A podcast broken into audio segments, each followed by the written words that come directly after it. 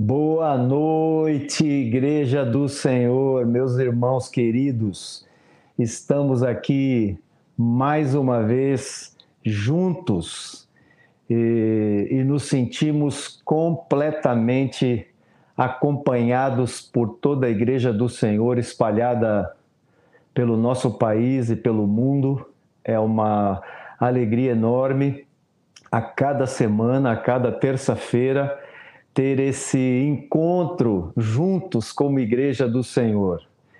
É, daqui a pouco, hoje eu estou aqui substituindo Edmar e a responsabilidade não é pequena, mas daqui a pouco ele está conosco, daqui a pouco os irmãos vão poder ouvi-lo, ele será instrumento do Senhor para nos comunicar a sua palavra nesta noite.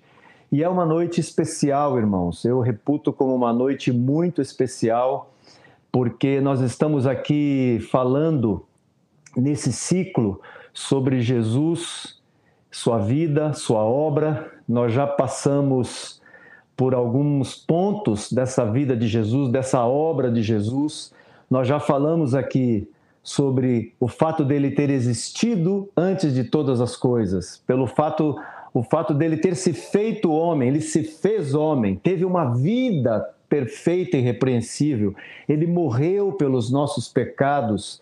Aprendemos também, foi agregado, acrescentamos o ensino tão necessário e tão importante, o fato dele ter descido ao Hades. Ressuscitou, Deus o ressuscitou, seu corpo não viu corrupção, ele ressuscitou. É, foi exaltado. Essa é a noite, meus irmãos, e essa noite nós vamos falar sobre sua exaltação. O instrumento do Senhor nessa noite será o Edmar, que vai nos comunicar essa palavra. Semana que vem ainda falamos, falaremos ainda sobre após a exaltação. E aguardem, nós em janeiro e fevereiro nós entraremos no tema ah, sobre sua vinda. Então, essa noite, irmãos, eu creio que nós temos muitos motivos. Que bênção nós podermos hoje nos reunir como igreja do Senhor e levantar as mãos para o céu, cantar ao Senhor, adorar ao Senhor, ter gratidão no nosso coração, porque Ele foi exaltado. Aleluia! E eu quero aqui nesse momento chamar meus amigos para a sala aqui para compor a sala junto comigo. Por favor, venham para cá, cada um de vocês aí, e deem o seu boa noite aos irmãos. Marcos, é, eu acho que da sala aqui você é o mais velho, Marcos, então eu vou dar essa, essa honra para você. Marcos. Joãozinho, eu sou, eu sou jovem há mais tempo que você. isso mesmo, isso mesmo, isso mesmo. Boa noite, queridos, companheiros amados. Que bom a gente estar tá junto aqui de novo. Boa noite à igreja querida, a todos os que estão nos conhecendo agora. boa noite a todos, que seja uma noite abençoada. Estou lembrando que já estava com saudade. Semana passada, durante a live, eu estava num voo de volta para Salvador. Mas hoje estou aqui de volta com vocês, com muita alegria. Graças a Deus, graças a Deus. Evangevaldo. Fala, João. Boa noite, companheiro. Só, só grandes amigos mesmo, assim, me tem essa intimidade de me chamar de João. Você é um deles. tinha, eu, eu, eu tinha um outro amigo, grande amigo meu aqui em Maringá, que me chamava assim, mas o Senhor, ele está agora na presença do Senhor. O Senhor o chamou para si. Privilegiado. Aleluia. Tá, é um privilegiado, é um bem, foi, é um bem-aventurado, com certeza. Isso mesmo. Paulo fala que é incomparavelmente melhor estar com o Senhor, né? Então... Isso, é isso mesmo. Manuel, querido. Fala, João. Boa noite, meus queridos. Boa noite, igreja. Grande expectativa outra vez. Tamo junto. Edmar, Edmar, Edmar o, o âncora titular. Eu sou aqui o, o regra 3 dele. Pode falar, Edmar. Diga aí, boa noite. Microfone. Microfone. É, é, isso aí é o Jean que me bloqueia. O meu microfone já estava ligado aqui. boa noite, boa noite, povo santo e amado. Aleluia. Vou de dizer que é bom demais estarmos juntos mais uma vez aqui com os nossos amigos, com toda a igreja do Senhor espalhada mundo afora. Deus nos dê a graça de compreender mais acerca de nosso Senhor nessa noite. Amém, amém. Eu deixei, eu deixei o bom demais, eu deixei para você falar, Edmar, porque o bom demais já virou uma marca aqui do Fundamentos criada por você. Então era melhor que você falasse primeiro. Depois eu vou, eu vou seguir você. e vai ser, e nós não temos dúvida que será bom demais. É, eu quero chamar também para a sala aqui. Eu não sei se vai ser os dois, se vai ser um, se vai ser o outro. Jean, alemão, venham para cá e nos ajudem aqui. Eu sei que vocês têm recados, têm orientações aos irmãos aí. É, por favor, componham conosco aqui, vem para a mesa aqui. Gema em dose dupla, João. Pronto, é, pronto. Temos os dois. Assim é melhor. Boa noite, estamos aqui. Boa noite, meus queridos irmãos. Estou entusiasmado aqui com o tema de hoje, hein, uhum. gente? Tô, tô querendo, tava querendo que começasse logo. Como vocês já sabem, irmãos queridos, agora é hora de aproveitar o comecinho aí para convidar a turma se alguém no, no grupo aí não está sabendo, se esqueceu da transmissão de hoje, é o momento de ajudar esse irmão, esse querido irmão ou irmão a, a lembrar que a gente já está ao vivo. E se você usa o Instagram, vou te convidar também para fazer um stories, marcar uh, o Fundamentos aqui, avisa a turma lá do Instagram também que a gente está ao vivo, tá? Lembrando também de você conferir se você está inscrito no canal. Na semana passada chegamos a 10 mil irmãos, 10 mil pessoas conectadas aqui com a gente. É, e, e subindo, isso é muito bom porque isso mostra que pessoas têm sido impactadas pela palavra de Deus. Isso é um excelente indicador para nós. No, no YouTube, é, você também pode demonstrar é, que esse conteúdo tem te abençoado, além de se inscrever, curtindo o vídeo, dando seu joinha aí. Isso é super importante também para dar engajamento no vídeo. E hoje, como a gente fez na semana passada e deu super certo, nós vamos ter uma hashtag aqui do assunto de hoje, tá? Para os mais tecnológicos, todo mundo entende para quem usa Instagram, para quem usa o, o, as outras mídias sociais todas, a gente vai fazer essa marcação. Então, toda publicação que você for fazer hoje, de uma frase, de um texto, de um versículo ou dessa transmissão aqui avisando que a gente está online, você vai usar essa tag aqui. Hashtag Jesus foi exaltado. Ô, oh, hashtag abençoado, hein? Então, Amém. tudo que você for compartilhar aí, marca essa hashtag e também marca o arroba fundamentos.me ou fundamentos.me. Nunca mais falo esse link sem falar o ME. Em homenagem ao anjo. Bom, da minha parte eram esses recados. O Alemas vai trazer uma, um assunto também muito legal, muito importante aí. Vou só completar um, uma informação aí, Gia. Muita gente falou assim na semana passada. Eu não uso redes sociais. Assim, ó, tem participa de grupo do WhatsApp, tem status do WhatsApp, tem o compartilhamento aqui do próprio YouTube, tem muita Sim. coisa que dá para vocês fazerem aí, tá? O importante é fazer esse conteúdo chegar, espalhar aí pela, pela internet.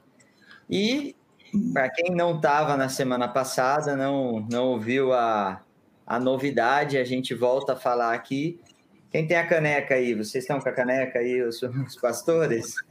A gente colocou, está disponível a loja do Fundamentos. Então entra lá no fundamentos.me ou ME barra loja ou entra direto na, na página, vai ter um link para a loja e vocês têm acesso ali a comprar o caderno do Fundamentos para fazer as anotações e a caneca do Fundamentos. Isso é uma muitos irmãos pediam para ter a caneca, para ter para ter algum material.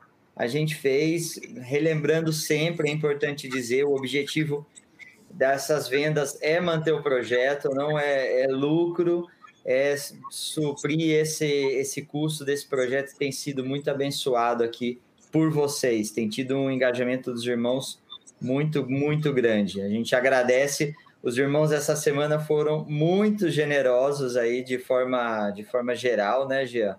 A gente acompanhando. Sim, sim. Então, Deus tem abençoado, tem confirmado aí a, a intenção inicial do projeto, né? Entra lá, fundamentos.me, que é a página do projeto, e vocês podem clicar ali no link, tá bom? Estamos por aqui, se precisar a gente volta. Amém, amém. É, meus irmãos, eu ia pedir a Evangevaldo, queria pedir a você, Evanjo, que você, por favor, ore pelo Edmar, para antes dele compartilhar a palavra conosco, por favor, para que o Senhor nos dê graça. Com muita alegria. Amém. Pai Santo, te damos tantas graças. Amém. Todas as vezes que recordamos da exaltação de teu bendito Filho, nosso coração se enche de gozo. Como é bom contemplar, como é bom saber, Senhor, como é bom proclamar que Jesus foi exaltado acima de todo nome que se possa nomear nos céus e na terra. Te pedimos, Pai querido, que essa verdade venha impactar o coração de todos os teus filhos e todos aqueles que estarão ouvindo essa palavra hoje. Aleluia. Concede, Edmar, toda graça, Amém. toda a presença de Espírito. Dirige Amém. sua mente, dirija seu coração, aqueça Amém. seu coração com essa verdade tão gloriosa, Senhor. Aleluia. E o calor e o fogo do Espírito Santo possa atingir a todos Amém. que estejam participando conosco neste momento. Que seja a noite graciosa para a glória do teu nome e para o bem da tua igreja, Senhor. Amém. Em nome Amém. de Jesus. Amém. Graças a Deus. Amém. Aleluia. Meu querido amigo. Amém. Amém. Recebo. Que o Senhor te use. Amém. Recebo. Pois é, hoje então me deram a responsabilidade de compartilhar algo muitíssimo nobre que possivelmente nossas mentes nem consiga é, é, alcançar é, o tamanho da grandeza desse conteúdo. Mas peço a Deus que nos dê a graça de falar com vocês, de comunicar a todos que estão aqui conosco hoje, aqueles que porventura futuramente usarão esse material e ouvirão acerca desse assunto. Que o Espírito Santo possa ser o veículo comunicador, aquele que trará revelação, graça a todos os nossos ouvidos, e especialmente nessa noite ao meu próprio coração e mente, para comunicar com cada um de vocês com graça, alegria e muita exultação em meu coração acerca de nosso amado Senhor Jesus Cristo. Quero falar com vocês nessa noite que Jesus foi exaltado à destra do Pai. É muita riqueza sobre Cristo Jesus. Nós não podemos, mas não poderia ser de hipótese alguma diferente falar do autor da vida, falar da pessoa de Jesus. É muito conteúdo, não tem como você esgotar o assunto Jesus. E nós estamos desfrutando dessa realidade já tem algumas alguns episódios. E quanta riqueza, quanta bondade de Deus usando os meus irmãos, falando conosco, comunicando nosso coração. E nós temos estado cheios de alegria, porque Deus tem falado conosco muitíssimo acerca de Cristo Jesus. E eu gostaria de ler um texto com vocês. E hoje eu já quero te adiantar, nós vamos ter a Bíblia pregando para nós. Usaremos muitos textos bíblicos, leremos muito junto a palavra de Deus. Já até te convido por aí, se você tem a sua Bíblia, em algum aplicativo ou ela fisicamente, vamos conferir, vamos ler a palavra de Deus muito esta noite, que ela possa ser a verdade revelada aos nossos corações acerca desse assunto de Cristo Jesus. Vamos ler Colossenses capítulo 2, versículo 2 e 3, para vocês verem por que, que esse assunto é tão fascinante e é tão profundo. Consegue colocar aí para nós, Jean? Vamos lá então. Para que o coração deles seja confortado e vinculado juntamente em amor, e eles tenham toda a riqueza da forte convicção do entendimento. Olha com qual objetivo?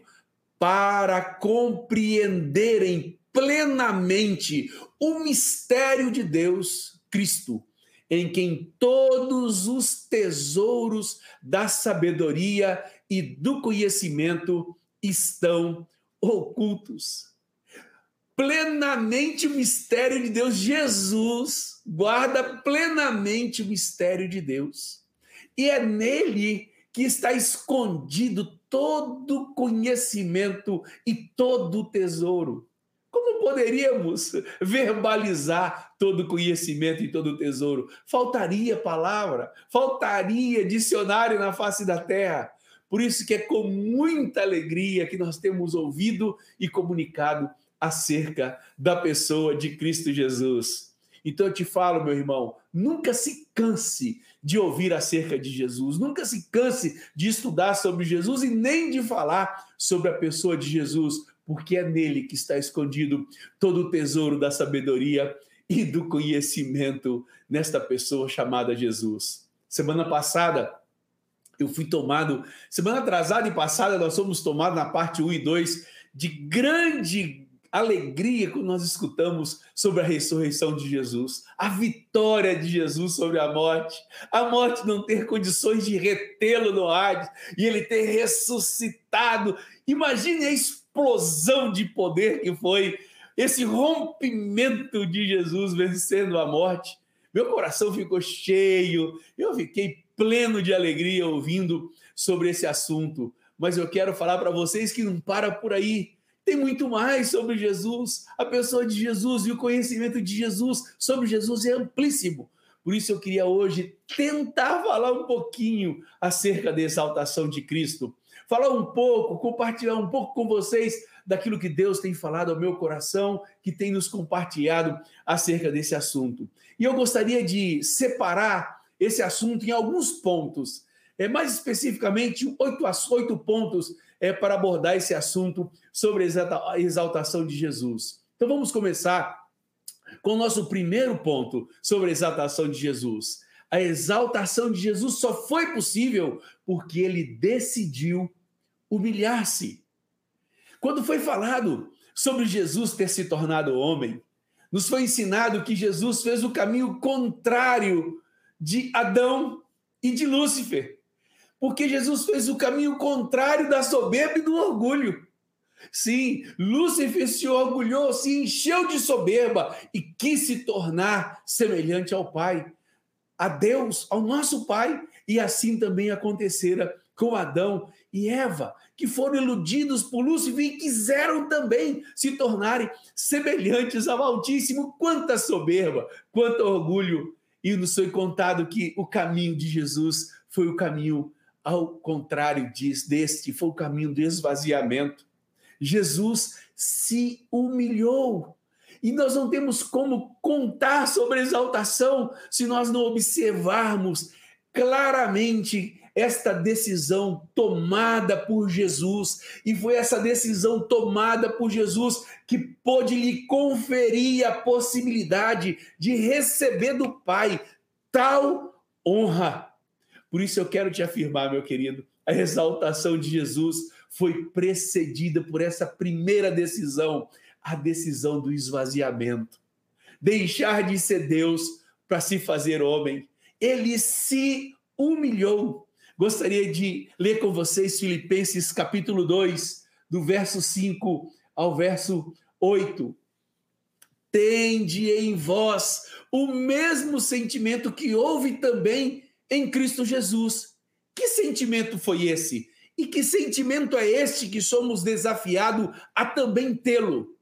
Pois ele, subsistindo em forma de Deus, não julgou como usurpação o ser igual a Deus.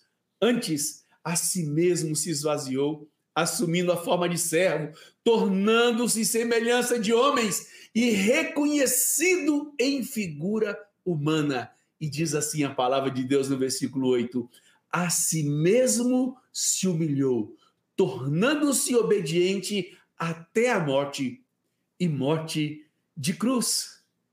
Seguramente esse texto de Filipenses capítulo 2 seja o mais completo, o mais belo, a mais bela descrição acerca da pessoa de Jesus. Porque esse texto contempla toda a amplitude do verbo da vida. E nesse aspecto, esse texto diz que Jesus tomou a decisão de se humilhar.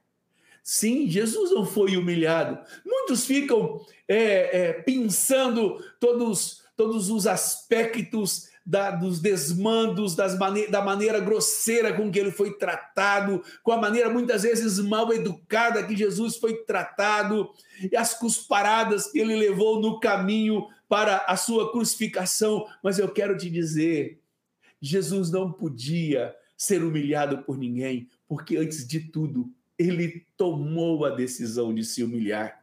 Ele a si mesmo se humilhou. Que decisão, que decisão fantástica. O Verbo, o Verbo eterno, decidiu se fazer homem, tornar-se homem.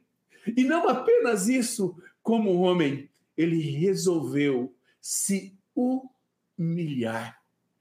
Deus só foi possível cumprir a palavra dita por Jesus lá em Mateus, porque isso ocorrera com o filho. Lembremos-nos do, do, que diz Mateus capítulo 23, onde Jesus nos ensina que quem a si mesmo se exaltar será humilhado. Foi o que aconteceu com Lúcifer, foi o que aconteceu com Adão. Perderam o que tinha recebido de Deus por causa da soberba, do orgulho. Mas Jesus disse: Mas a quem mesmo se humilhar será exaltado. Então, em Jesus foi cumprida essa palavra. Ele só pôde ser exaltado porque Jesus tomou o caminho da humilhação, decidiu se humilhar. Então eu quero repetir para você, meu amigo, minha amiga, meu irmão em Cristo Jesus, a exaltação de Jesus só foi possível porque ele decidiu se humilhar. E Deus então cumpre essa palavra de exaltar o filho, porque o filho decidiu antecipadamente tomar o caminho da humilhação. Vamos falar sobre a segunda verdade, o segundo ponto acerca da exaltação de Jesus. A exaltação de Jesus só foi possível porque ele foi obediente até a morte de cruz. Vamos ver Filipenses capítulo 2, verso 8. A si mesmo se humilhou, tornando-se obediente até a morte e morte de cruz. Esse foi o segundo passo dado por Jesus. Não apenas se humilhou, mas tornou-se obediente. Hebreus chega a dizer que ele aprendeu a obediência por aquilo que padeceu, por aquilo que sofreu. Jesus seguiu o caminho da obediência. Ele humilhado, não foi su suficiente, agora humilhado, ele diz assim: serei obediente ao Pai toma a decisão de ser obediente até a morte. Não é obediência circunstancial, não é obediência quando as coisas estavam mais fáceis. Não, ele tornou-se obediente em todo tempo, em todo lugar. Naquele em que nele não achou pecado e nem na sua boca se acha engano, ele tornou-se obediente. Aí eu te pergunto: tendo como base essas duas decisões do filho em humilhar-se e ser obediente até a morte, como o pai poderia ficar indiferente diante disto? Sim, eu digo a vocês que a declaração do pai sobre Jesus, em que este é o meu filho amado, em quem nele tenho todo prazer, tem como base e fundamento a decisão de Jesus em humilhar-se, a decisão de Jesus em ser obediente até a morte e morte de cruz. Bendito seja o Senhor Jesus que decidiu também tomar o caminho da obediência. O terceiro ponto que gostaria de falar com vocês acerca da exaltação de Jesus é que a exaltação de Jesus foi uma resposta do Pai a esta atitude de humilhação e de obediência. O pai teve que dar uma resposta a isso. O pai não conseguiu ficar indiferente, o pai não conseguiu ficar impassivo. O pai deu uma resposta, foi uma resposta que Deus deu à decisão do nosso amado irmão mais velho Jesus em humilhar-se e ser obediente. Lembremos-nos do que o próprio Jesus dissera ao Pai pouco antes dele ser crucificado. João capítulo 17, versículo 1 e versículo 5. Tendo falado Jesus estas coisas, levantou os olhos ao céu e disse: Pai, é chegada a hora. Glorifica teu filho, para que o filho te glorifique a ti. Versículo 5: E agora glorifica-me, ó Pai, contigo mesmo, com a glória que eu tive junto a ti antes que houvesse mundo. Te pergunto, como o pai não ouviria esse clamor do filho, esse pedido do filho? Como o pai poderia ficar indiferente a isso que o filho traz, a lembrança do pai? Por isso eu digo a vocês: coube ao pai cumprir todas as profecias das Escrituras acerca de Jesus. Sim, profeta, salmista, já tinha dito acerca da exaltação, da, ex, da glorificação do filho. Mas o pai, então agora, se vê nesta situação, findando o tempo de seu filho aqui na terra, de dizer assim: Eu te glorificarei, meu filho, seguramente eu te glorificarei. Então eu te digo, a glorificação de Jesus, a exaltação de Jesus. Foi uma resposta do Pai à sua atitude de humilhação e de obediência. Eu fiz questão de não ler o texto de Filipenses 2 inteiro para vocês. E fiz questão de não começar no versículo 9, porque muitas vezes nós nos esquecemos que a exaltação de Jesus foi precedida à sua humilhação e a sua obediência. E podemos correr o risco de achar que não custou grande, grande custo houve a Jesus a sua exaltação. Por isso, agora nós podemos ler Filipenses capítulo 2, a partir do versículo 9, que é parte de nossas memorizações de versículos bíblicos. Ah, agora a gente pode ler, porque diz assim: olha que descrição de Paulo acerca dessa realidade da vida de Jesus. Pelo que também Deus o exaltou sobremaneira e lhe deu um nome que está acima de todo nome, para que ao nome de Jesus se dobre todo joelho nos céus, na terra e debaixo da terra, e toda língua confesse que Jesus Cristo é Senhor, para a glória do Pai. Que verdade! Que declaração bombástica! Jesus foi exaltado sobremaneira.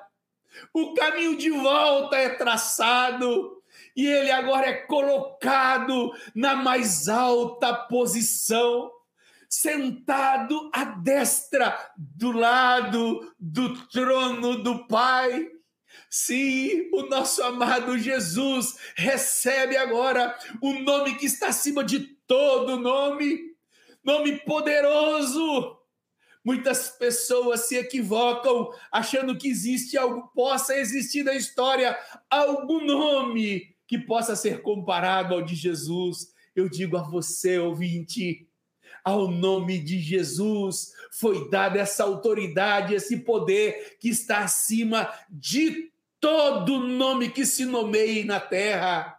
Não tem presidente poderoso, não tem rei poderoso, não tem governador poderoso. Ao nome de nosso amado Jesus, foi dada a soberania acima de todo nome. Não há nada acima do trono cuja qual Jesus, cujo qual Jesus está sentado ele está sentado, ele foi exaltado soberanamente. Aleluias! Esta é uma glorificação tamanha a ponto de Deus dizer que ao nome desse Jesus se dobre todo joelho nos céus, na terra e debaixo da terra.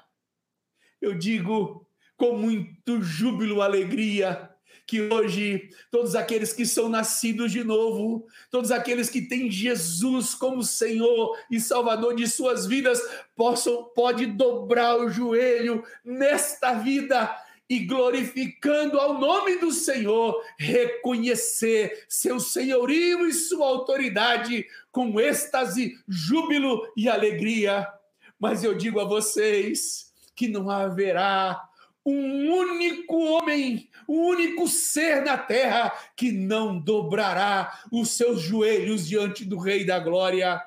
Todos dobrarão o joelho, quer queira ou não, quer reconheça hoje ou não, mas um dia estará diante de Jesus e esses joelhos se dobrarão lá diante dele, porque é assim que foi a autoridade que o Pai conferiu ao Filho na sua exaltação. E eu digo a vocês, não é apenas aqui na terra, também nos céus e também debaixo da terra. Quanta autoridade! Ah, Senhor, quanta exultação poder dizer isso a seu respeito a esta noite, Senhor. Saber que ao seu nome todo joelho se dobrará, e é nos céus, é na terra e também debaixo da terra e toda língua há de confessar que Jesus Cristo é Senhor para a glória do Pai. E digo a você, meu querido, esta verdade acerca da exaltação de Jesus, ela precisa ser pontuada, que não foi agora um Jesus exaltado, conforme ele tinha glória antes do mundo existir não, porque lá era o Verbo eterno. Sim, lá ele era Deus.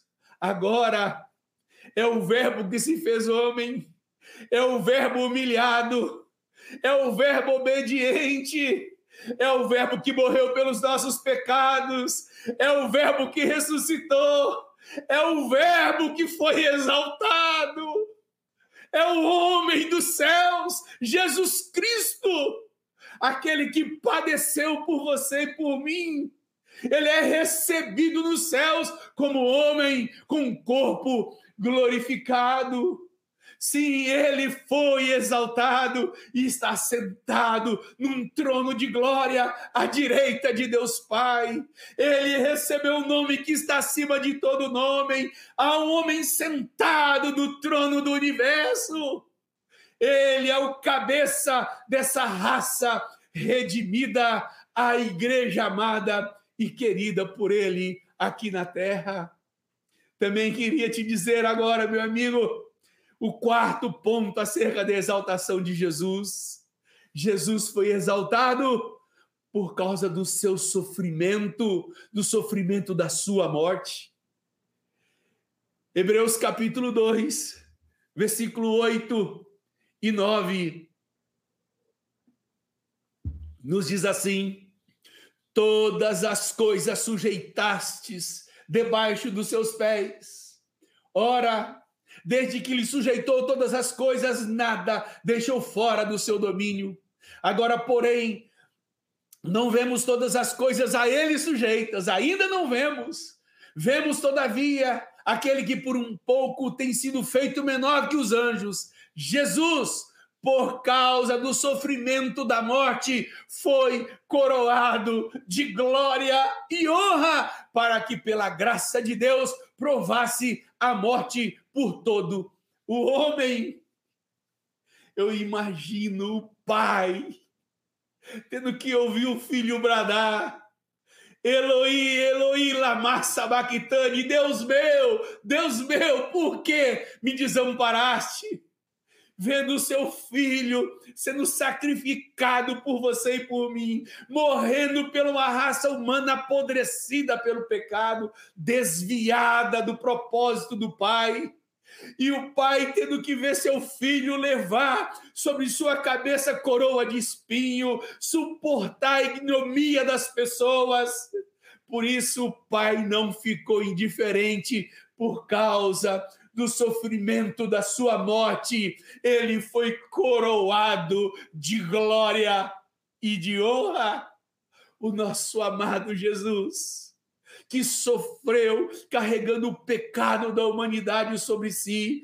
Todos os pecados foi colocado sobre ele, mas não foi em vão. Ó oh, amado Jesus, por conta do sofrimento da sua morte, você recebeu do Pai coroa de glória e de honra. Bendito seja o nosso amado Jesus, cheio de glória e de honra da sua exaltação. Aleluias, bendito seja o Senhor. Queria falar sobre o quinto ponto da exaltação de Jesus.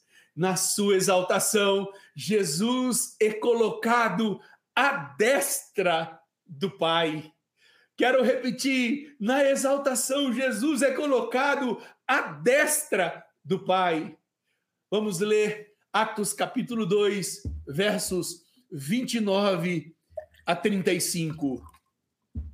Irmãos, seja-me permitido dizer-vos claramente a respeito do patriarca Davi, que ele morreu e foi sepultado, e o seu túmulo permanece entre nós até hoje.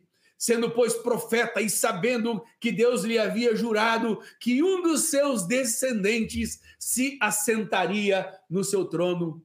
Prevendo isto, referiu-se à ressurreição de Cristo, que nem foi deixado na morte, nem seu corpo experimentou a corrupção. A este Jesus, Deus o ressuscitou, do que todos nós somos testemunhas, exaltado, pois, à destra de Deus tendo recebido do Pai a promessa do Espírito Santo, derramou isto que vedes e ouvis.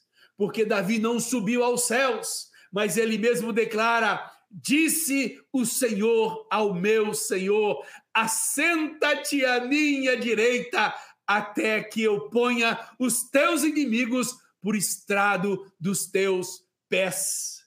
Vamos para Hebreus capítulo 1 agora. Vamos ler vários textos acerca desta exaltação de Jesus e nesse aspecto dele ter, dele ter sentado à destra, à direita do trono, havendo Deus outrora falado muitas vezes e de muitas maneiras aos pais pelos profetas. Nesses últimos dias nos falou pelo Filho, a quem constituiu o herdeiro de todas as coisas pelo qual também fez o universo, ele que é o resplendor da glória e a expressão exata do seu ser, aleluias, sustentando todas as coisas pela palavra do seu poder, depois de ter feito a purificação dos pecados, assentou-se à direita da majestade nas alturas tendo se tornado tão superior aos anjos quanto herdou mais excelente nome do que eles, pois a qual dos anjos jamais disse: Tu és o meu filho e hoje te gerei, e outras e outra vez eu lhe serei pai e ele me será filho. E novamente, ao introduzir o primogênito do mundo, diz: E todos os anjos de Deus o adorem, ainda quanto aos anjos diz: aquele a que seus anjos faz vento e a seus ministros lavaredas de fogo, mas acerca do filho, o teu trono, ó Deus, é para sempre. O teu trono, ó Deus, é para todo sempre, cetro de equidade e o cetro do teu reino. Amaste a justiça e odiastes a iniquidade, por isso Deus, o teu Deus, te ungiu com óleo de alegria como nenhum de seus companheiros. Ainda no princípio, Senhor, lançastes o fundamento da terra e os céus são obra das suas mãos. Eles perecerão, tu, porém, permaneces. Sim, todos eles envelhecerão qual veste, também qual manto os enrolarás, e como vestes serão igualmente mudados. Tu, porém, és o mesmo, e os teus anos jamais terá fim. Ora, a qual dos anjos jamais disse: Assenta-te à minha direita, até que eu ponha os teus inimigos por estrado dos teus pés? Não são todos eles espíritos ministradores, enviados para o serviço em favor dos que hão de herdar a salvação? Aleluia, Senhor! Que texto lindo! Que texto fantástico! Que texto, que declaração esse capítulo. Os anjos os adorem, o trono dele é para sempre. Imaginemos, irmãos, todos os anjos prostrados e adorando ao Senhor. Sim, o Rei da Glória sendo adorado para todo sempre. Os anos dele jamais terão fim. E ele foi colocado nesse lugar de honra sentado à direita. Imaginemos que convite, que coisa linda aconteceu no céu. O filho assentado à direita do trono do Pai reconduzido ao seu lugar de glória, reconduzido ao seu lugar de soberania, como homem, como homem que venceu o pecado, como, como homem que humilhou-se, como homem que venceu a morte e como homem exaltado nesse trono de glória junto ao Pai. Queria ler também Hebreus capítulo 8, versos 1 e 2.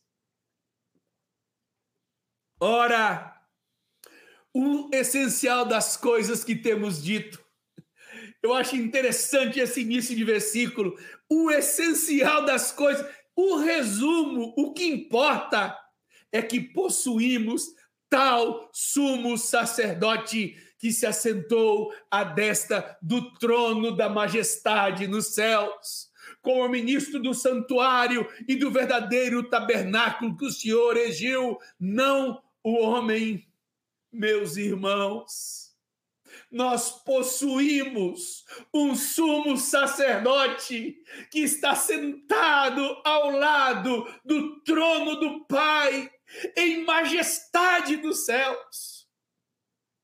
Não apenas venceu a morte, mas agora está coroado de glória, cheio de poder e autoridade. Você e eu não servimos a um Deus qualquer a um Deus fracassado, a um Deus que não venceu, ao contrário. É essencial que nós olhemos para isso, que o nosso sumo sacerdote Jesus e aquele que intercede por você e por mim está assentado à destra do trono, na majestade lá nos céus. Esse é o Jesus exaltado. Esse é o Jesus que triunfou. Esse é o Jesus a quem amamos e servimos, porque ele nos amou primeiro. Queria também ler Hebreus capítulo 10. Como disse a vocês, vamos ter muita Bíblia hoje, como todos os outros dias. Jesus, porém, tendo oferecido para sempre o único, o único sacrifício pelos pecados, assentou-se à destra de Deus aguardando daí em diante até que os seus inimigos sejam postos por estrado dos seus pés. Irmãos, saiba disso. Ele está sentado e um dia você e eu veremos todos os inimigos de nosso Senhor sendo colocados debaixo dos seus pés. Um dia a vitória será completa e definitiva isso só é possível porque o Rei da Glória está sentado nesse trono de glória e majestade à direita de Deus. Queria ler com você Hebreus capítulo 12, um texto que a gente já memorizou, mas eu queria que olhássemos para um detalhe nele. Olhando firmemente para o consumador da nossa, autor e consumador da fé. Jesus, o qual, em troca da alegria que lhe estava proposta, suportou a cruz, não fazendo caso da ignomia, e está sentado à destra do trono de Deus. a igreja precisa aprender a olhar para este Jesus, este Jesus que está centrado num trono, nesse Jesus que tem um trono eterno. Eu imagino a alegria do Pai, porque foi uma derrota para Lúcifer. Pois aquilo que ele queria fazer por conta do seu orgulho e soberba, dizendo loucamente que queria fazer um trono nas alturas semelhante ao Altíssimo, ele foi abatido nessa sua soberba. Sim, Lúcifer, você foi abatido pelo Pai, porque o Pai abate o soberbo. Agora, glorioso Jesus, glorioso amado Jesus Cristo, você foi exaltado, porque a exaltação foi consequência da humilhação. Ah, Jesus pôde abater a soberba e ele pôde exaltar a humildade. Fantástica vitória de Jesus. Bendito seja o Cordeiro de Deus, exaltado nesse trono, nesse trono eterno. Bendito seja o Senhor. Sexto ponto acerca da exaltação. Na exaltação, Jesus é feito Senhor. Atos capítulo 2, verso 36. Esteja absolutamente certa, pois toda a casa de Israel, de que a este Jesus que vós crucificastes, Deus o fez Senhor e Cristo. Filipenses capítulo 2, do verso 9 ao 11, vamos repeti-lo inteiramente. Pelo que também Deus o exaltou sobremaneira, que lhe deu o um nome que está acima de todo nome, para que ao nome de Jesus se dobre todo o joelho nos céus, na terra e debaixo da terra, e toda língua confesse que Jesus Cristo é Senhor, para a glória do Pai. Aleluias. Esse Jesus é feito Senhor. Esse Jesus, ele tomou agora um trono para governar. Ele tomou um trono para reinar. Ele tomou um trono onde ele pode mandar. O título que era apenas dado a César, agora pertence a Jesus, o verdadeiro e único Senhor dos céus e da terra. Os homens julgaram a Jesus completamente equivocados. Eles estavam equivocados porque eles achavam que estavam matando um malfeitor, alguém errado. Mas o nosso amado Senhor tinha um julgamento completamente diferente de Jesus. A, a sociedade pensou completamente errado sobre Jesus. Eles estavam diante do Rei da Glória, por isso que o Pai levantou ele e fez dele Senhor dos céus e da terra, colocando ele nesse trono de glória. Eu imagino o dia glorioso que foi para Pedro e para quem estava ali ouvindo ele, quando ele brada com seus lábios: esteja absolutamente certa, pois toda a casa de Israel, de que a este Jesus que vós crucificastes, Deus o fez Senhor e Cristo. Este sim é o ungido, este sim é o que governa, este sim é o que manda, este sim é o Quírios verdadeiro. O nosso amado Senhor Jesus recebeu toda a soberania e foi feito Senhor de todos. Toda a pregação do Evangelho no Novo Testamento dos apóstolos tinha como base, como ponto fundamental, o senhorio de Jesus que nós possamos olhar para esse Jesus, Senhor, e entregar o governo de nossas vidas de forma voluntária, de forma solícita e de forma alegre, porque os mandamentos do nosso Senhor não são penosos. Ele quer governar para o nosso bem e para todos sempre. Bendito seja o Senhor.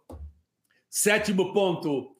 Na exaltação, Jesus é colocado como cabeça da igreja. Vamos ler o texto de Efésios, capítulo 1, do verso 15 ao 26, 23.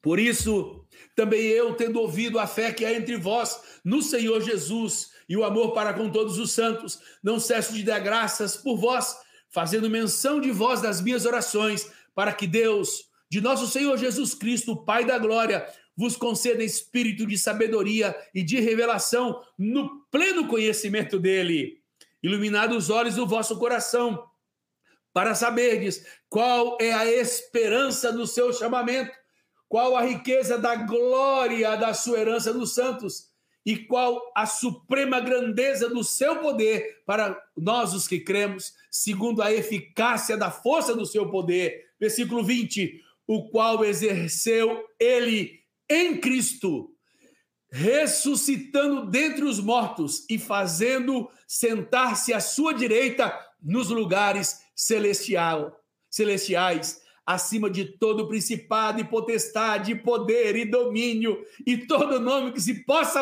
eh, se referir, não só no presente século, mas também no vindouro, e pôs todas as coisas debaixo dos pés para ser o cabeça sobre todas as coisas, o deu à igreja, a qual é o seu corpo, a plenitude daquele que enche todas as coisas.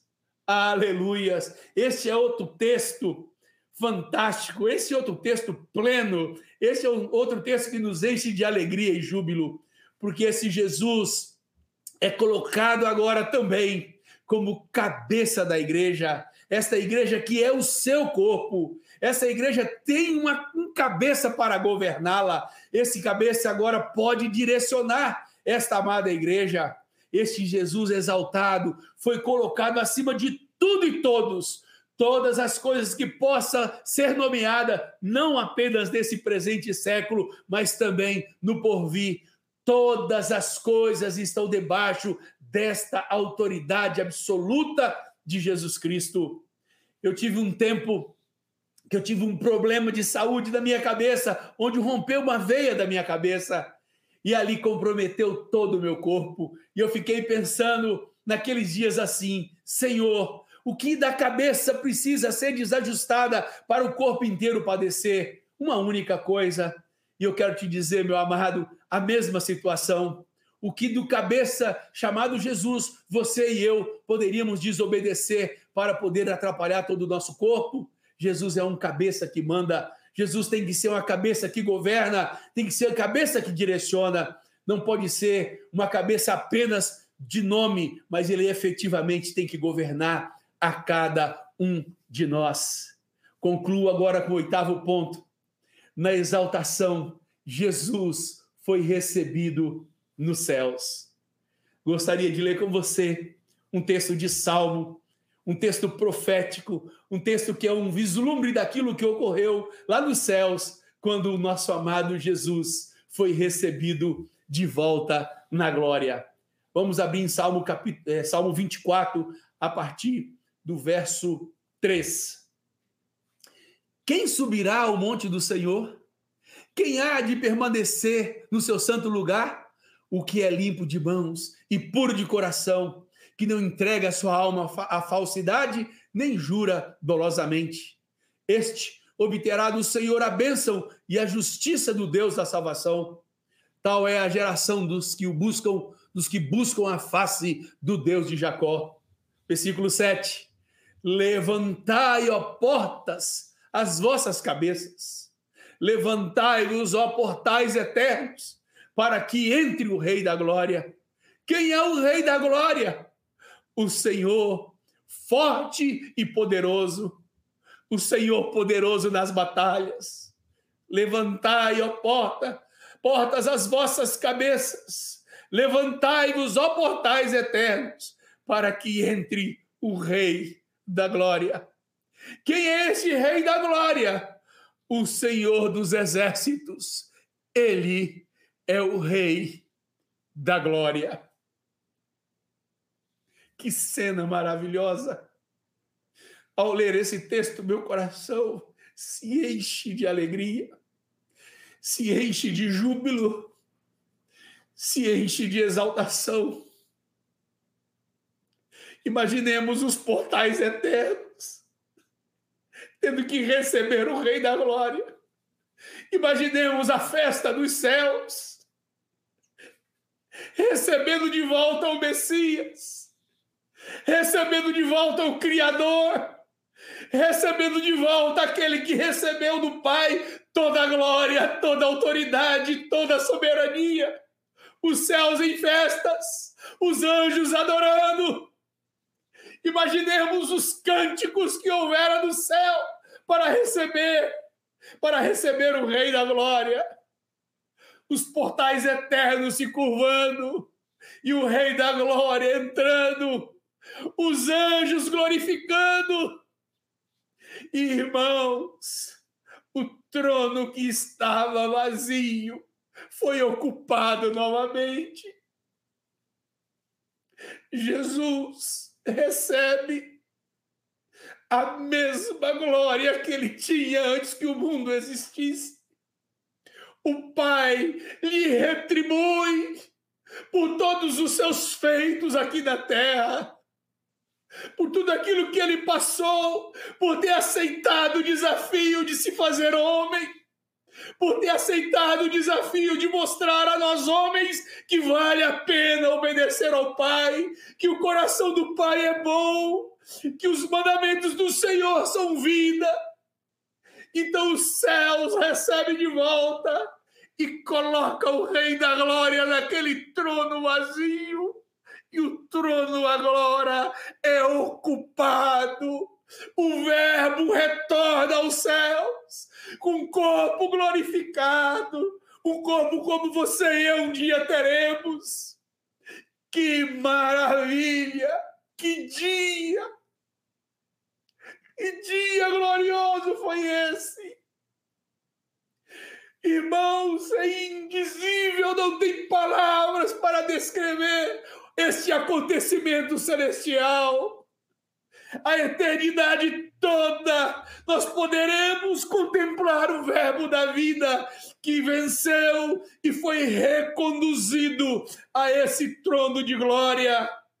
Por isso eu digo a vocês: nos alegremos em ler, falar, repetir que nosso Jesus recebeu um nome que está acima de todo nome. O nosso amado Jesus se tornou Senhor.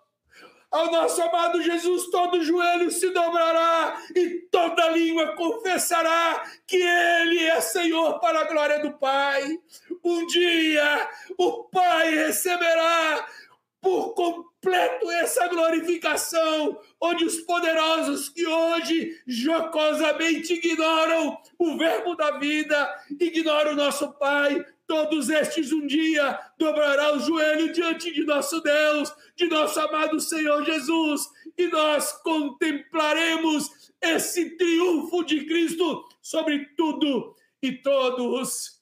Que o Senhor nos abençoe, nos encha de fé, nos encha de júbilo para enxergarmos este Jesus que venceu e que um dia abrirá o livro e que está sentado no trono de glória e majestade. Jesus foi exaltado e está sentado à destra do Pai.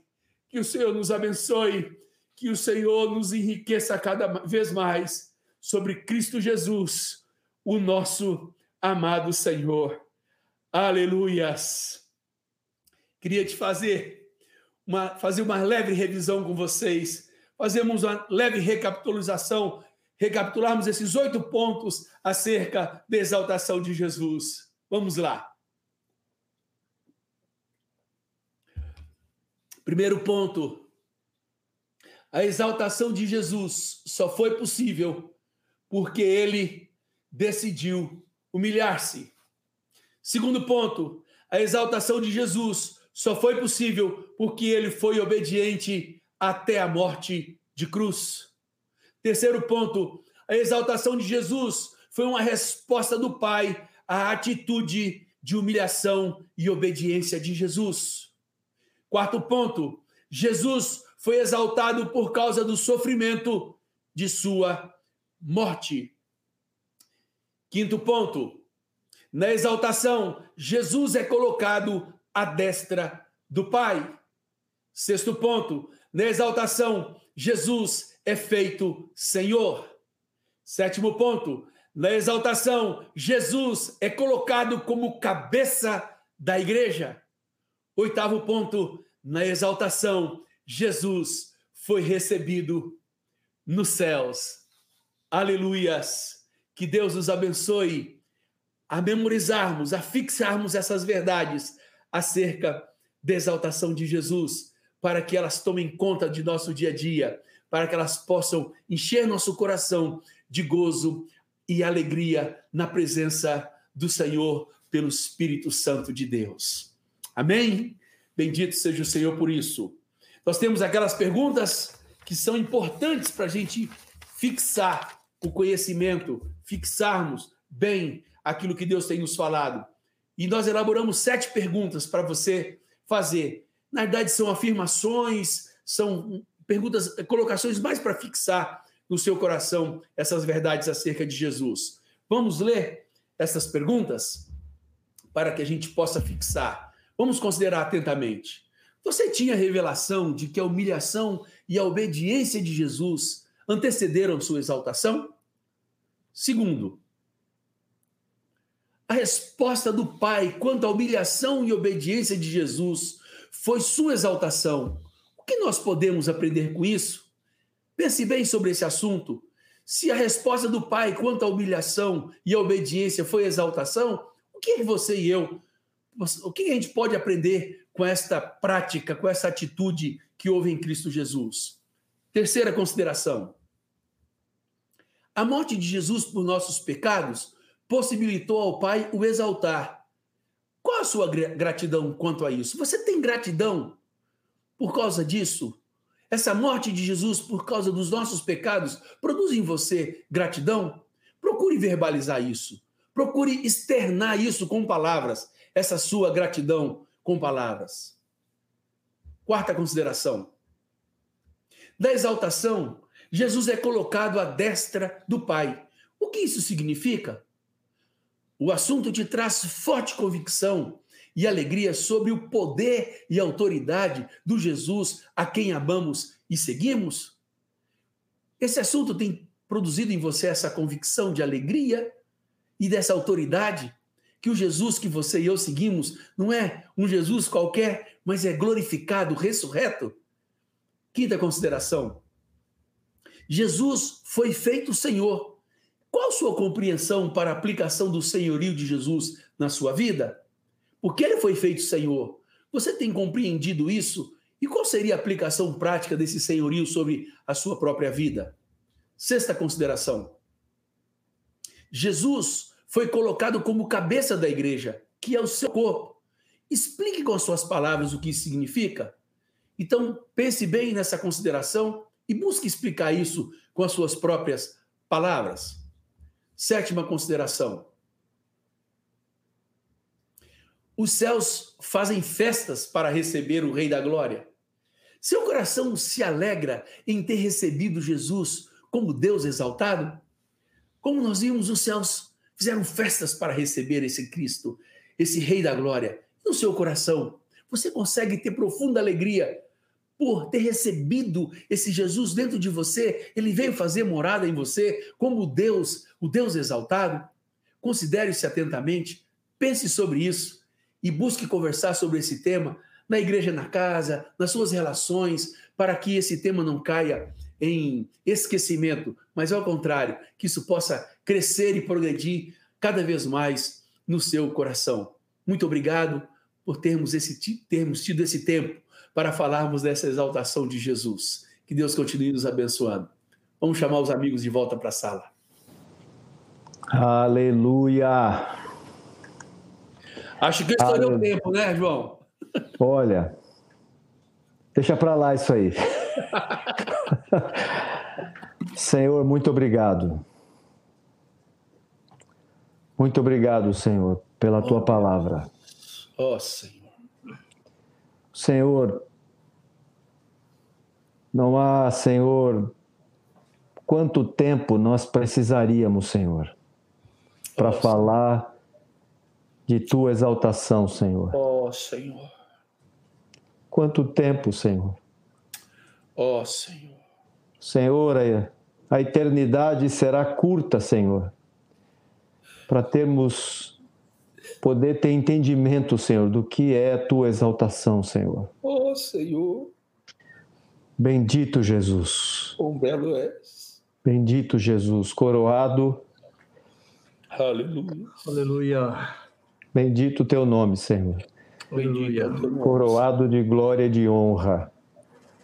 Aleluia. Oh, Senhor. Aleluia. Senhor. Aleluia. Aleluia. Aleluia. Aleluia. Aleluia.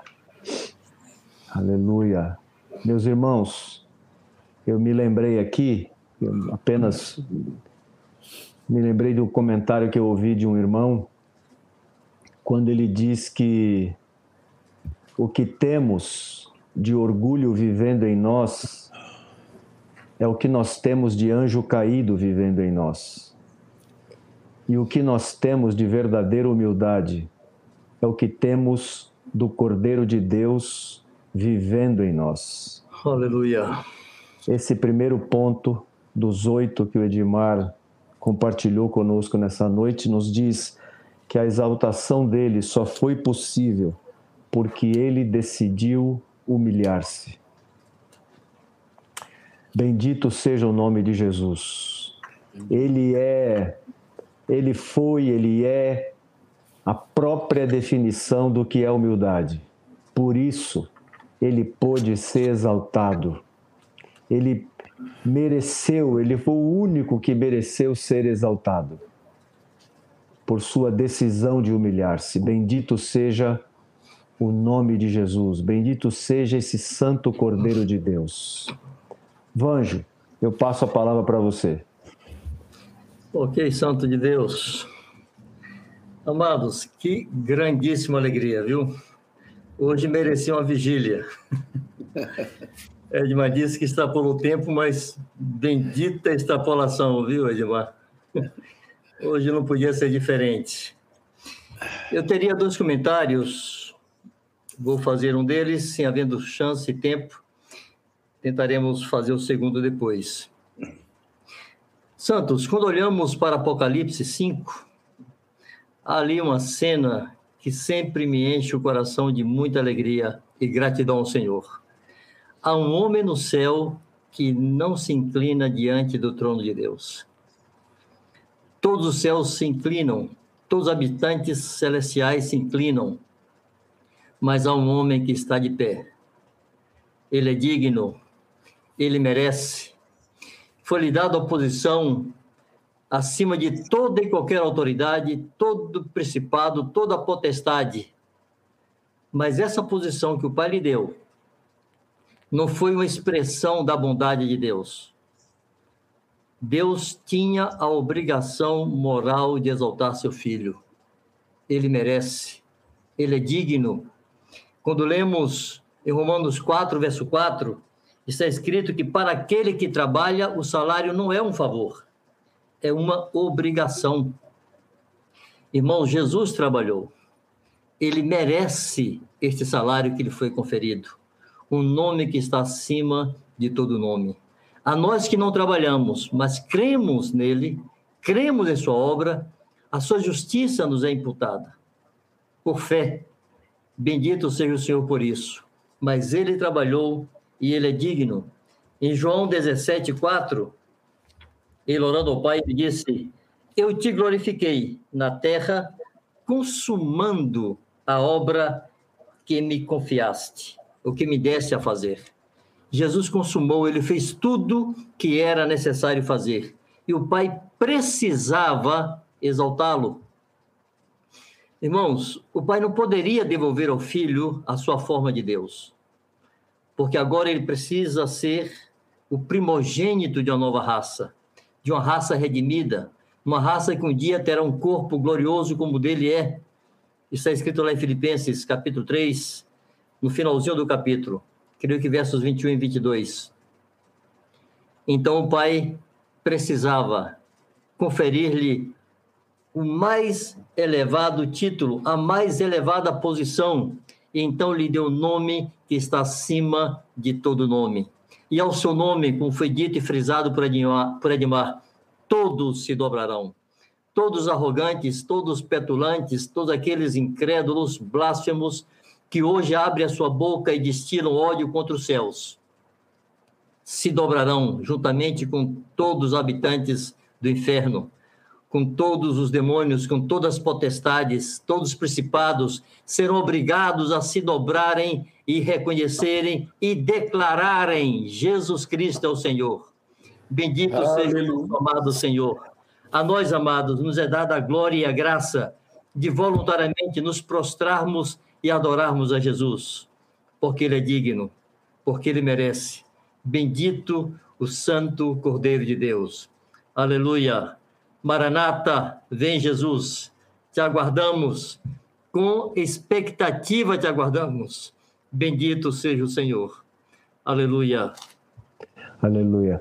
Marcos, é, eu passo a palavra a você, Marcos. Você tinha uma aplicação prática a fazer aí? Amém. Obrigado, João. Irmãos queridos, é, seja quando eu estou ouvindo algum dos companheiros falar, seja quando eu mesmo estou falando. Eu estou sempre aqui pensando em vocês, sempre imaginando vocês, sempre pensando na reação de cada um de vocês. Me veio a oração, enquanto o Edmar falava, me veio ao coração dizer para vocês que possivelmente cada um de vocês se encaixa em uma das três possíveis reações. E para cada um desses eu gostaria de dizer algo. E, primeiro eu falaria daqueles que ouvindo tudo isso que foi proclamado aqui mais uma vez, permanecem duvidosos. Eu lembro, eu lembro bem tempos de início, de tempos de falta de conhecimento do Senhor. Me lembro de tempos de dúvida. E uma coisa que me, me sustentou muito em momentos desse tipo é sempre lembrar que aqueles que proclamaram as coisas que nós agora cremos eles deram suas vidas, proclamaram coisas eh, não vistas eh, pelo olho comum humano, proclamaram a ressurreição de Jesus, proclamaram a assunção de Jesus. Eles viram quando Jesus, seus pés foram descolados da terra e ele começou a subir. E eles morreram pregando isso, jamais teriam morrido e se sacrificado e sofrido como sofreram por uma invenção deles. Talvez você possa estar num segundo grupo, talvez você não esteja entre os duvidosos, talvez você esteja entre um grupo talvez mais perigoso do que o primeiro. É o grupo dos acostumados aqueles que já ouviram tantas vezes, que já leram tantas vezes, e quando vem alguém falando, diz: Isso aí eu já conheço, isso aí eu já memorizei, isso aí eu já conversei. Ah, uma fala como esta não gera, se você é um dos acostumados, essa fala não vai gerar em você adoração, reflexão, contemplação. Se você se identifica como um desses, eu queria te recomendar ler a carta de Jesus aos Efésios, que fala daqueles que perderam o primeiro amor, e também a carta de Jesus aos de Laodiceia, que foram duramente repreendidos por serem mornos, não serem nem frios nem quentes. Eu espero que a grande maioria de vocês pertença ao terceiro grupo, o grupo dos sacudidos, aqueles que todas as vezes que leem, vêm, lembram e são novamente vivificados, são sacudidos. Se você está entre um desses, eu queria te aconselhar, transforme a meditação nessa verdade como coisa fundamental na sua oração diária. Não faça seus pedidos ao Senhor antes de adorá-lo, antes de contemplá-lo, antes de gozar no seu coração da realidade, da glória que há em nosso Senhor Jesus, nosso Senhor Jesus Cristo. Determine-te também a proclamar isso toda vez que você puder. O, Edmar, eh, o Edmar hoje, o Edmar bateu os dois recordes aqui. Ele bateu já o recorde menos tempo na primeira e eu acho que ele bateu o recorde mais tempo na segunda. Mas, mas quem é que segura? Que relógio que vai segurar? O coração e a boca de quem está sacudido pela verdade. Adore ao Senhor, proclame, se renda de novo, renda a sua vida a se sacrificar por Ele, a viver por Ele e para Ele. Seja você pastor, seja você líder, seja você alguém que está chegando agora, seja você uma pessoa idosa, seja você uma pessoa inculta, Seja você uma pessoa muitíssimo culta. Sacrifique, sacrifique sua vida. Deixe essas palavras que ouvimos nessa noite, deixe elas entrarem no seu coração como uma espada de dois gumes. Sacrifique sua vida por esse Jesus Cristo, Senhor exaltado e amado. Aleluia! Bendito Jesus. Vanjo, você tinha algo mais a acrescentar? Sim, João. Se me é dado essa, essa dobradinha. Vá adiante. Irmãos, é muito hoje, importante. Hoje, hoje o tempo. Não nos preocupemos com o tempo hoje. hoje é dia de vigília. É, Santos, é muito importante notar e quando Paulo faz aquela proclamação tão gloriosa de Filipenses 2, de 5 a 11, e eu sempre que leio esse texto, eu leio os versos de 6 a 8, assim, meio vexado, meio apressado, ansioso por desaguar na exaltação gloriosa do Senhor. É tão bom proclamar do verso 9 em diante, mas é importante notarmos que quando Paulo é, teve a sua mente ocupada e seu coração ocupado com essas verdades, ele estava em um esforço de tentar comunicar à igreja a importância de cada um se considerar inferior ao outro. Paulo estava buscando formas de demonstrar para a igreja a tolice do orgulho e a grandeza da humilhação. Então ele fala sobre não fazer nada por partidarismo ou glória. Fala que cada um deve considerar o outro superior a si mesmo, ou seja, o outro é mais importante do que eu. O outro é mais necessário do que eu. Paulo estava nesse exercício de comunicar isso para a igreja. Em dado momento, é como se ele se desse conta que só tem uma forma de alguém não fazer nada por partidarismo ou vanglória, de alguém não buscar seu próprio interesse, levar em conta sempre o que é dos outros e não apenas o que é seu próprio. Só tem uma forma: ter o mesmo sentimento que houve também em Jesus. Essa palavra sentimento pode ser traduzida também por espírito, ou seja, por uma atitude, uma definição interior. Não é apenas uma coisa superficial que alguém sente, uma emoção, não é isso. É uma definição em seu coração. Então, Paulo aponta para o caminho da excelência, que é Jesus. Tende a vós o mesmo sentimento que houve também em Cristo Jesus. E começa a discorrer o caminho para baixo que o glorioso Deus Criador, na pessoa de Jesus, assumiu. Como a igreja seria mais bela quanto menos conflitos teríamos entre nós, se cada um trouxesse em si o mesmo sentimento que houve em Cristo Jesus. Como não haveria disputas por posições, como não haveria necessidades de reconhecimento, como não se buscaria aplausos, porque Jesus, já tendo se esvaziado de sua forma de Deus, assumido a forma de servo e reconhecido de figura humana, a si mesmo se humilhou.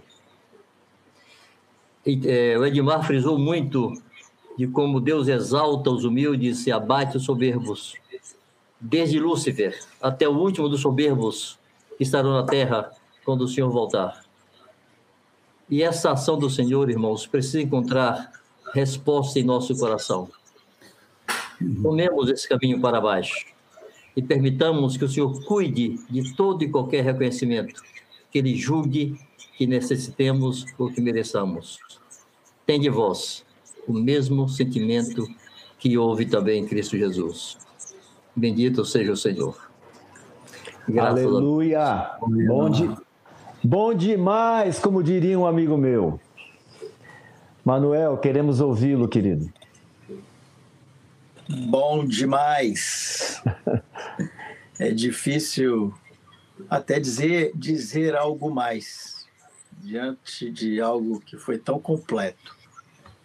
Edmar trouxe tudo com muita graça e tudo tão completo, fechou as pontas, gastou o tempo dele e o nosso, né? mas fez bem feito, viu, Edmar? Amém. Completou tudo, falou tudo.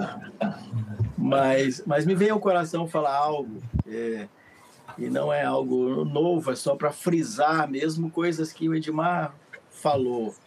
Uma, uma meditação e tudo isso que o Edmar falou, eu recomendaria a igreja rever isso, rever com calma cada ponto desse, é, debaixo de meditação, um espírito de meditação, deixar o Senhor falar no coração aquilo que o Senhor comunicou conosco nessa noite, como Marcos disse, né? É, não importa o, como você está ouvindo isso, mas. Ops, fechou. Eu recomendo rever isso meditando. É, eu queria falar sobre a motivação de Jesus porque quando se fala algumas coisas assim, é preciso se, se humilhar para ser exaltado, né? É, pode soar como aquele evangelho da prosperidade que fala assim que você tem que contribuir para você receber de volta. E, e, isso pode entrar no coração de uma maneira errada e alguém buscar ter o mesmo sentimento de Jesus, alguém buscar o negar a si mesmo, se humilhar, para ser exaltado. E, e, eu queria mostrar que a motivação de Jesus não era essa. A motivação de Jesus era de fato se sujeitar e era primeiramente glorificar o Pai. Isso a gente precisa perceber. Naquele texto de Filipenses 2, de 9 a 11 ali, que fala que ele foi é, exaltado, né? Fala que Deus lhe deu um nome que está acima de todo nome, para que o nome de Jesus se dobre todo o joelho no céu, na terra e debaixo da terra, e toda língua confesse que Jesus é o Senhor para a glória de Deus Pai. E o coração de Jesus não era a glória para si mesmo, mas era a glória para o Pai. E e no versículo do capítulo 15, versículo 28, diz assim: Quando, porém, todas as coisas lhe estiverem sujeitas, então o próprio filho também se sujeitará àquele que todas as coisas lhe sujeitou, para que Deus seja tudo em todos. A gente sabe que Lúcifer, né, ele quis essa glória, ele quis glória, ele quis o lugar de Deus. O alvo dele, o foco dele era esse. Mas o foco de Jesus foi oposto. Jesus negou a si mesmo. Ele, no versículo 5, 6 ali de Filipenses 2, diz que ele não teve o ser igual a Deus, algo que se devia apegar a isso, né? E ele pôde abrir mão disso para a glória do Pai. E que a gente possa ter esse mesmo sentimento de Jesus, sem é, o desejo de ser exaltado, sem estar pensando em troca, mas saber que essa é uma postura que nós devemos ter, que essa é a postura de Jesus, mesmo depois da sua exaltação, de que ele vai sujeitar a Deus Pai todas as coisas, para que Deus seja tudo em todos. Então, que a gente pense nisso, que a gente possa estar negando nós mesmos, tendo a mesma atitude de Jesus, se sujeitando para a glória de Deus Pai, para que Deus seja glorificado na nossa vida, no nosso comportamento, em tudo que a gente faz, como diz 1 Coríntios 10, 31. Quer comais, quer bebais, ou façais qualquer outra coisa, fazei tudo para a glória de Deus Pai. Aleluia. Glória Amém. Obrigado, Manuel. É, o Jean Alemão tem a pergunta da, da irmãzinha querida aí, Neide Bittencourt. Será que seria possível? Eu sei que já passou um tempinho aí. Dá para dá para resgatar a pergunta dela aí, por favor? Encontrar no chat não dá mais, mas eu, gente... tô, eu, eu tô com ela aqui, mas seria melhor se você colocasse. Você consegue clicar nela aí? Pode clicar para adicionar. Não. Não, não, não, não, me peça isso, por favor. Então vamos lá.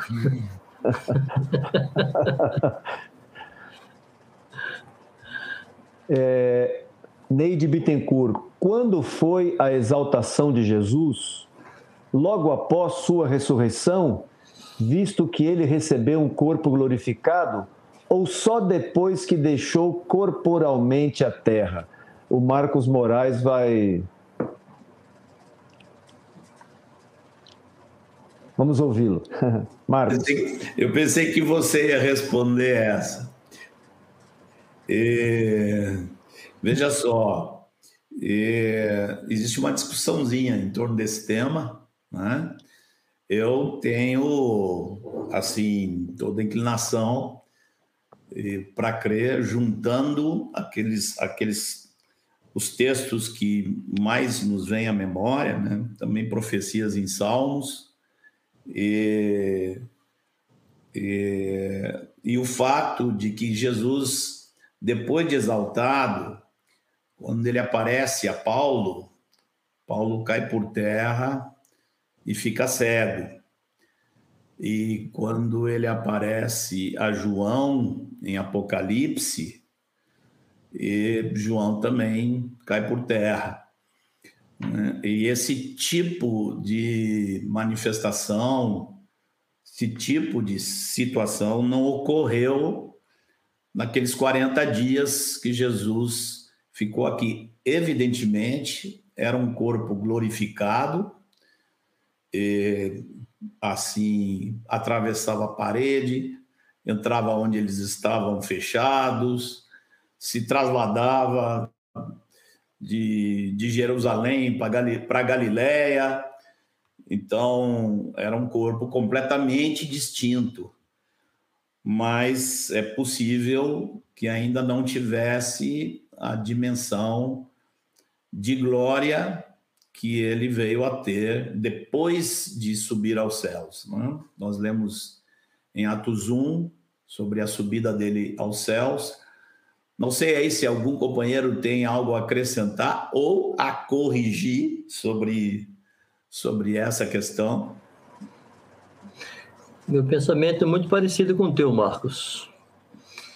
Jesus, de fato, recebeu um corpo diferenciado na sua ressurreição, como você explicou, mas esta glória que Paulo relata lá em Filipenses, lhe foi conferida depois que ele ascendeu aos céus, porque, como você já frisou, os que o viram não foram impactados da forma como João foi. Então, João era aquele que se reclinava sobre o seu peito, era íntimo dele. Mas quando viu, caiu como morto a seus pés. Então, nosso Senhor hoje está glorificado em uma dimensão que nós não conseguimos imaginar. E creio com você que isso aconteceu depois que ele ascendeu aos céus. Embora, Vanjo, uma consideração tem que ser feita, é, que indica a possibilidade de que o quanto desse brilho de Cristo, é, o quanto que existe desse brilho todo que deixou João como morto, de alguma maneira aí não, não eu não teria base bíblica para falar, né? mas de alguma maneira é possível que ele mesmo tenha como conter esse brilho todo e parece que ele tem feito, porque ele tem aparecido a muitas pessoas, principalmente no Oriente Médio. Você conhece casos aos montes, né? E eu sigo, sigo ouvindo de casos assim.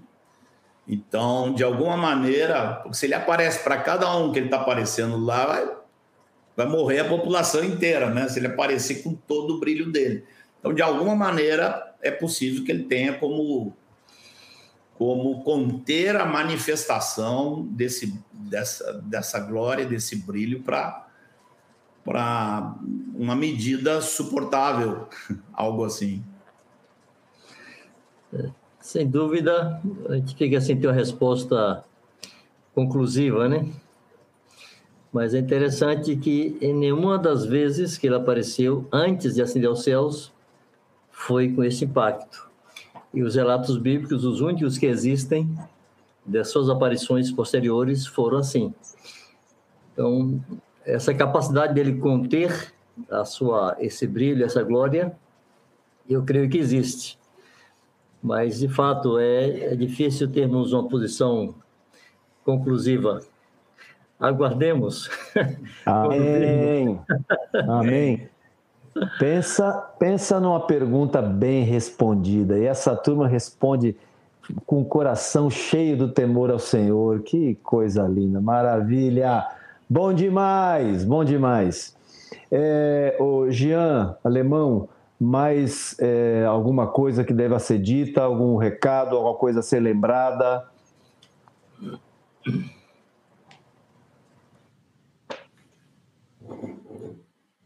Olha o áudio, Gia, olha o áudio. Eu tô em êxtase aqui pela palavra. É um consolo tão grande, Jean, quando você não abre esse microfone. Você fica, você fica mais aliviado, né, Vanjo? Eu percebo no seu semblante.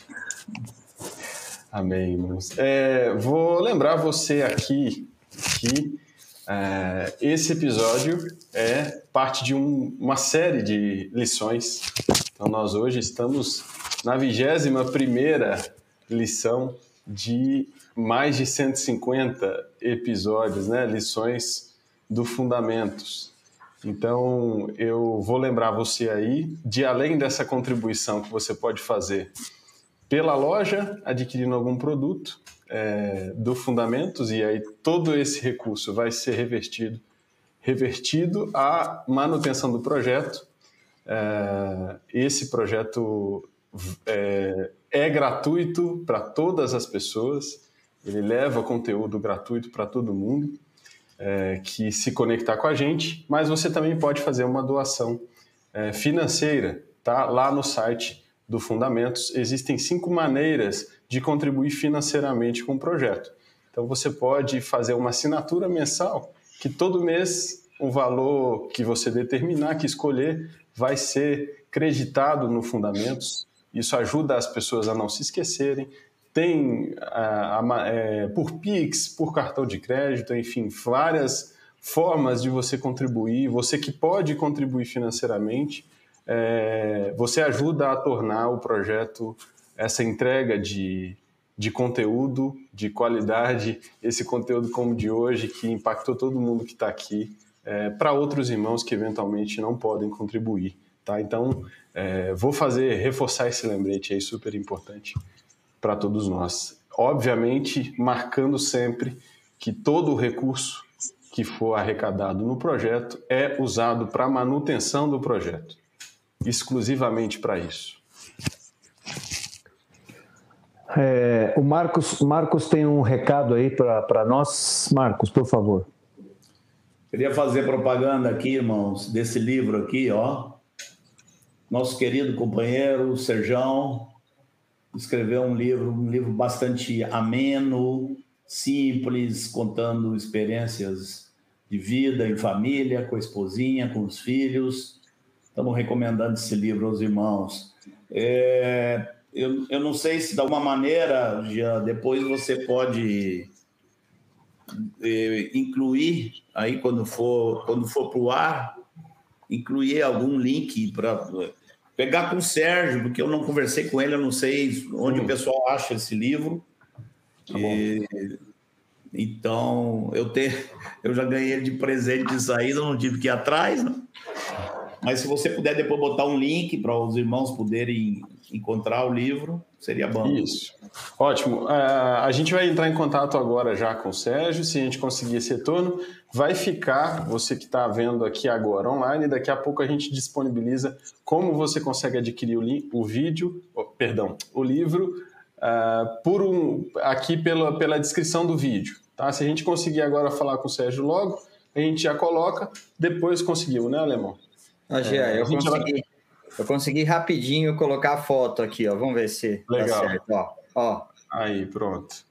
Aí tem, ah, um, tem, um, tem um contato. Tem, tem um contato, preço, tudo aí, dá para entrar, mas a gente vai entrar em contato com o Sérgio também para buscar o link aí, tá bom? Isso. A gente disponibiliza aqui na descrição do vídeo. Amém. Obrigado, Alemão. Obrigado, Jean. Um abraço. É... Queridos, algum de vocês, mais algum comentário, algum, mais algum acréscimo? Se é que se pode acrescentar mais alguma coisa ao que foi dito hoje. É? Como o Manuel falou, o Edmar, o senhor deu, te deu muita graça, viu, amigão? Muita graça, companheiro querido. Você se deixou, foi muito sensível ao Senhor e se deixou usar por Ele. Amém. Bênção de Deus, bênção Amém. de Deus. Manuel, você ora por nós, querido, por favor por esse, agradecendo ao Senhor por esse tempo. Claro. Pai querido, Aleluia. muito obrigado por esse tempo tão precioso, Pai. Pensando na tua exaltação, na grandeza da tua obra e na grandeza da tua glória, Senhor. Nós não podemos imaginar tanta glória, Senhor. Tanta glória que está em cada detalhe da sua existência, Senhor. Ó oh, Pai, muito obrigado porque o Senhor tem revelado para nós um pouco de tudo isso. E com esse pouco nos enche o coração e nos enchemos de regozijo, de êxtase, Senhor, de admiração por Amém. tudo. Pai. Aleluia. Amém. Muito obrigado, Senhor. Muito bendito, obrigado, Senhor, bendito. Obra. Muito obrigado, ó Pai, por todo o teu plano, todo o teu propósito, Senhor tudo que traçaste para nós. Amém. Amém. Deus, somos muito gratos porque temos conhecido isso. O Senhor tem revelado para nós Amém. a grandeza do seu propósito, Deus, e o mistério de Cristo. Amém. Muito agradecidos ao Senhor. Que o Senhor esteja revelando para a tua igreja, para cada um que estiver escutando isso hoje e que for escutar depois, Amém. Que o Senhor possa seguir revelando, Pai, a grandeza do teu propósito, Amém. a grandeza do mistério que está em Cristo Jesus, a grandeza Amém. da sua glória. Muito obrigado, Senhor. Abençoa a tua igreja, Pai Santo, Amém. em nome de Jesus. Amém. Amém. Queridos, é, só mais uma coisinha antes da gente dar um tchau para vocês. É, vocês perceberam que hoje nosso amigão Mário não estava conosco. O Mário está no Canadá, foi visitar os netos, mas também está trabalhando, está correndo por aí. E hoje, vocês acreditem se quiser, mas o Mário estava numa cidade onde a internet não era boa. Então, você que reclama da sua internet aí, acha que ela não é boa, a esperança para ela, porque lá no Canadá o Mário encontrou uma cidade onde a internet, o sinal da internet não é bom. Então há esperança para sua internet aí, tá bom? Jesus te abençoe. É, siga amando ele, erga as mãos para o céu e o exalte, porque ele foi exaltado. Aleluia! Aleluia. Um, grande, um grande beijo para toda Aleluia. essa igreja querida, espalhada pelo Brasil e pelo mundo, viu? Amém. Tchau.